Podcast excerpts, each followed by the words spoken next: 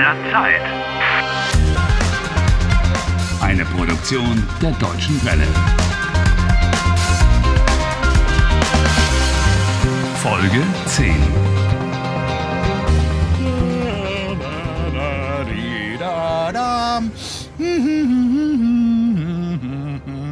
Harry is basically a law abiding guy who's never committed a crime. But ever since he's found himself in a time warp in Germany, his moral integrity has become a bit shaky.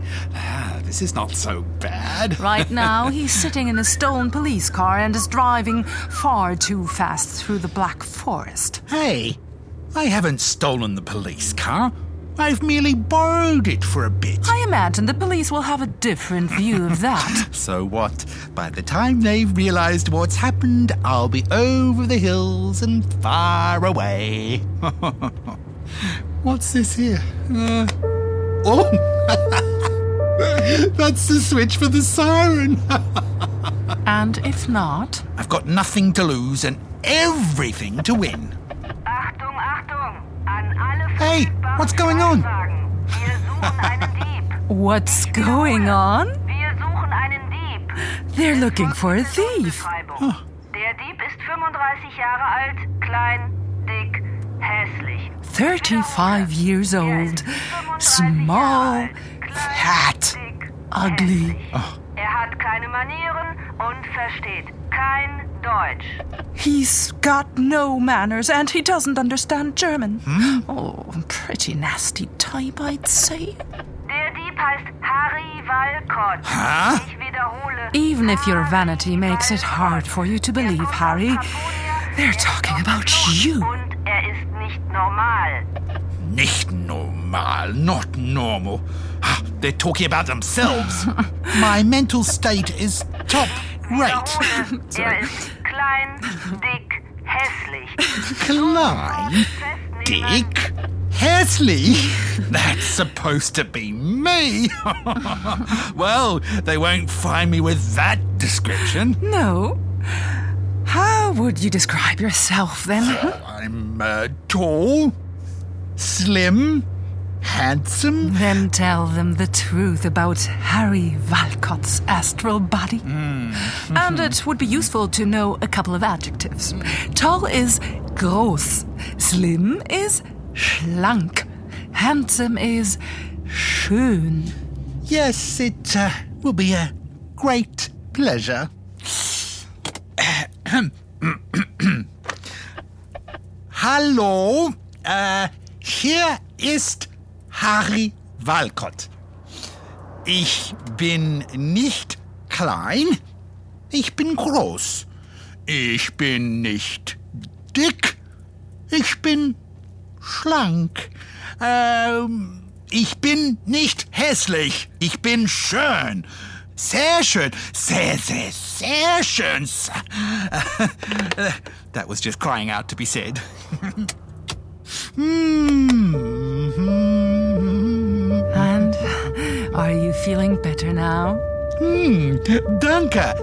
Es geht mir gut. Yes, I bet. But you could have done it more elegantly with und. Oh, you mean uh, schlank und schön? What about arrogant and stupid? Ich bin arrogant. Ich bin dumm. Or more elegantly, ich bin arrogant und dumm.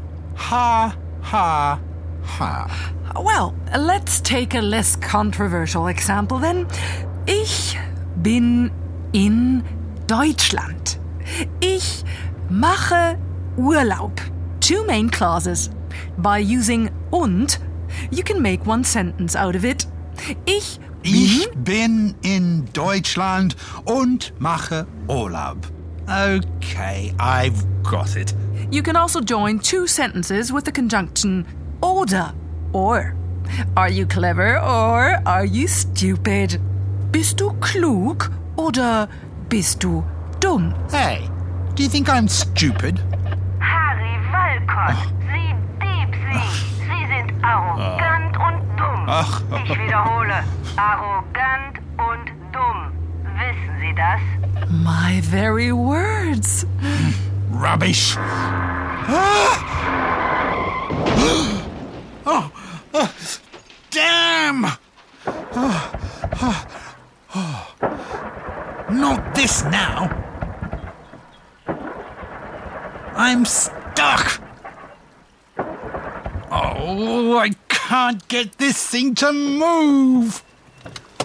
You can always steal the same car again tomorrow. Very funny. What is going on? Pinguine. A whole flock of penguins. Perhaps they want to take revenge for the penguin you ran over yesterday. Hey, was ist los? Ah, oh, no! Oh no! Stop! Stop! Stop! Oh. Oh. Oh. For a moment, I thought I'd had it. Look at the woman over there. In the clearing. Entschuldigung, hallo. hallo. 50 Meter pro Sekunde. Tja, der Wind ist seltsam. Wirklich seltsam. Äh, guten Tag. Ich heiße Harry Walcott. Hi, ich heiße Helen. Hellenmeister. Ähm, Ask her what she's doing here.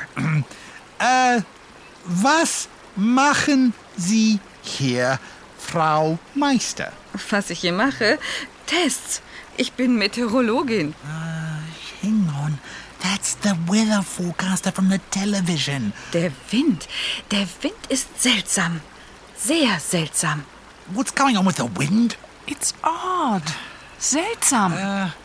Frau Meister, Pinguine in Deutschland. Das ist nicht normal. Warum? Das ist normal. Wirklich, das ist normal. What's normal? Abnormalitäten ziehen doch Abnormalitäten an. Die Welt ist verrückt, Herr Walcott. She says one abnormality attracts another abnormality. Wie bitte? Sorry. Tut mir leid. I don't understand it either.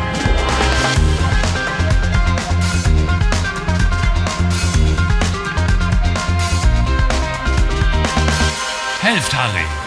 Lernt Deutsch. dw.de slash Harry.